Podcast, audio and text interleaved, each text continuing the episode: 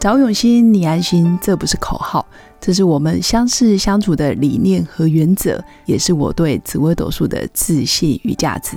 我是永新，是一位能够让你感到安心和可靠的紫微斗数老师。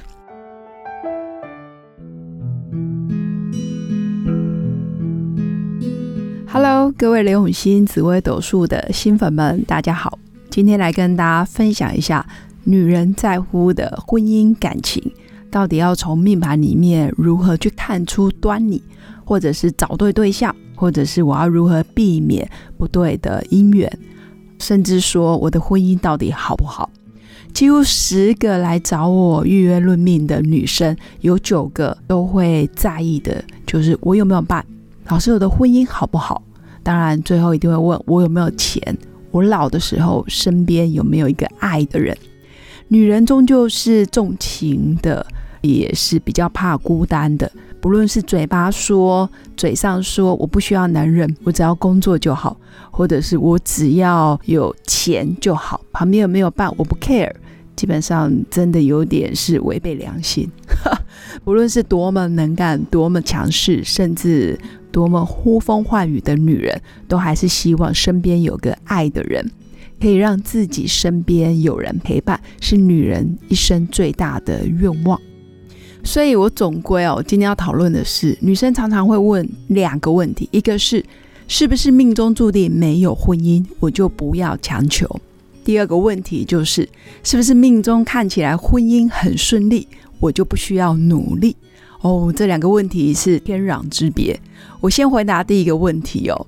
其实很多年过半百，可能五十几岁、将近六十岁来找我预约论命的，他们会常常跟我说。老师，我这一生常常被命理老师说，或者是以前年轻的时候算命，我这一生注定没有老公，所以我到现在都还没有结婚，这是真的吗？老师，我已经快六十了，我真的会孤独终老，旁边都不能有伴吗？好，这是一个很大很大的盲点。其实所有的命盘，不论是同年同月同日同时辰生。我们的盘一样，难道每一个同时辰同命盘的人都没结婚吗？我想未必哦。我应该说，你的命宫或者是你的夫妻宫看起来很没有伴的，或者是姻缘很坎坷的，你一样可以走入婚姻，只是你可能要做好准备，或者是你可能要费心的去经营。当然，有些方法、有些技巧，我们可以避免。我在课堂上都会跟每个学生或者是每个朋友分享，其实是可以避免的。那再来第二个问题是，我的命盘里面或者是我的八字里面看起来婚姻很顺利的，是不是我整天躺着就好了，完全不需要经营？也不需要去配合对方，甚至不需要用心去感受对方的感受，或者是努力扮演好妻子、太太，甚至是妈妈这个角色的呢？基本上，婚姻就算是顺利的，你的命盘、你的夫妻宫看起来很好的，那相对你的凶星会跑到哪里呢？有一些个性浮躁，或者是脾气比较暴躁、没有耐心的心，可能不在配偶身上，那一定会在自己身上。自己的命宫、自己的个性特质会有这些星象、这些凶星。不论是对方有，如果是在你的婚姻宫有，可能是对方脾气没那么好，那你可能要选对对象。那如果对方条件非常好，你的婚姻看起来非常顺利，那当然凶星有极大的比例就会跑到自己身上，就要自己去调整一下个性。毕竟婚姻哦，不是只有两个人的世界，更多的时候是两个家族或者是两个宗亲的结合，来自不同的成长环境、不同背景，其实我们的价值观不可能一模一样。三观要非常符合的，其实很少。就算你的婚姻夫妻宫看起来很漂亮，吉星很多，还是要努力去维持，调整一下自己的个性，努力去经营这份婚姻。我相信是每个想要走入婚姻的人必须要有的共识。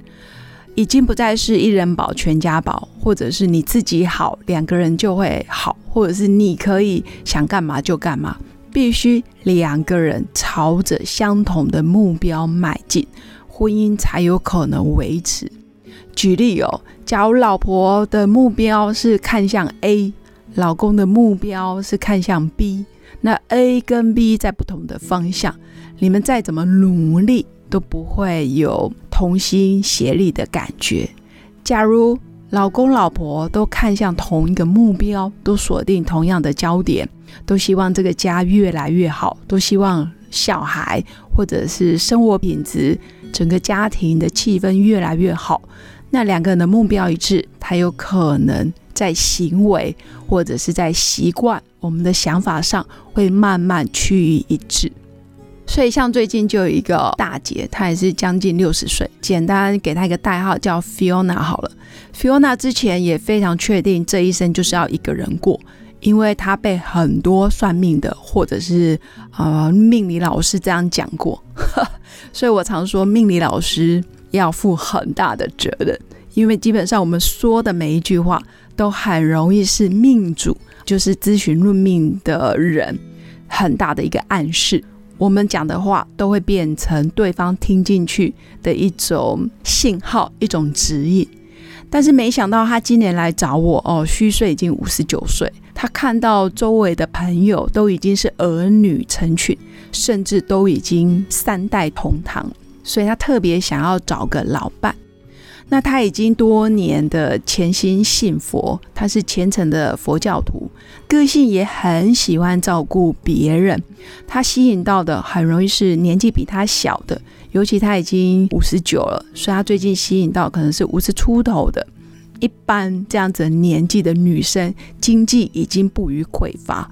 甚至没有太多的家累，比如说没有房贷，也不太需要去照顾爸爸妈妈了，因为爸妈估计年纪很大，甚至都已经到天堂去了。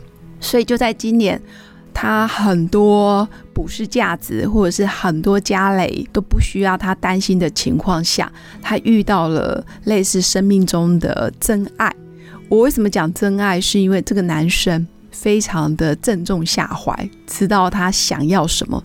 知道 Fiona 会去看书，会在图书馆里面可能逗留一整天。他也有一些可能文艺方面的信仰，有宗教信仰。那这个男的就特别的花心思在图书馆等候、守候着他，甚至不断的传简讯，不断的邀他。当然，他跟我聊天的过程有很多，就旁观者看，其实是比较属于。有谋略的男生，可能不是这么单纯，只是想要找个老伴，不是这么单纯想要谈个纯纯的爱，可能更多的是一些非分之想，所以也是提醒他，可能要照顾好自己，然后要有理智的判断。但通常女生呢，不论几岁，一旦陷入爱河，你说要理智的判断很难。但是我也跟他说，因为你本身有虔诚的信仰，对方要能够跟你手牵手走过老运，尤其女生平均寿元都已经八十几岁，你现在也不过是五十九，距离嗯还有二三十年的老运可以走，那你当然要找一个跟你在佛教里面。有共同的价值观，甚至你不用再重新来过，重新调整。举例哦，你是佛教徒，这时候就不太能够再找一个基督教徒，因为真的背道而驰。应该说，已经没有太多时间可以再从头来过。何况你又这么虔诚，所以也是提醒他，人生就是这样，你要如何找对对象。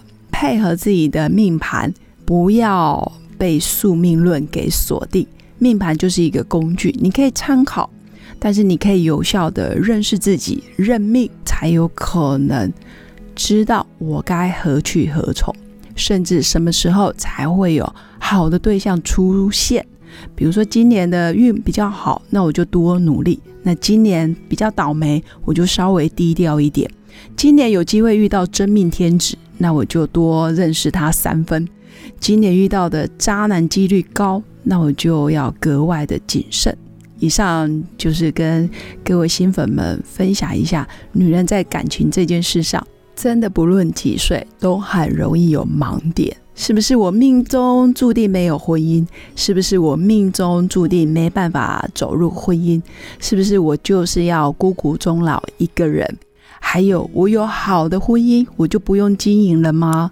我的婚姻这么好，我的配偶是不是天生就要对我百依百顺？我都不需要调整自己的个性吗？当然不是。真正聪明的女人其实是知命造运，认清自己的本质，珍惜缘分。圆满每一份缘，尽量让对方、让家人可以尽量圆满这份善缘，人生就可以尽量无憾，没有遗憾走到终点。祝福每一位新粉们在婚姻感情世界中都能顺心如意，珍惜当下。我们下次见，拜拜。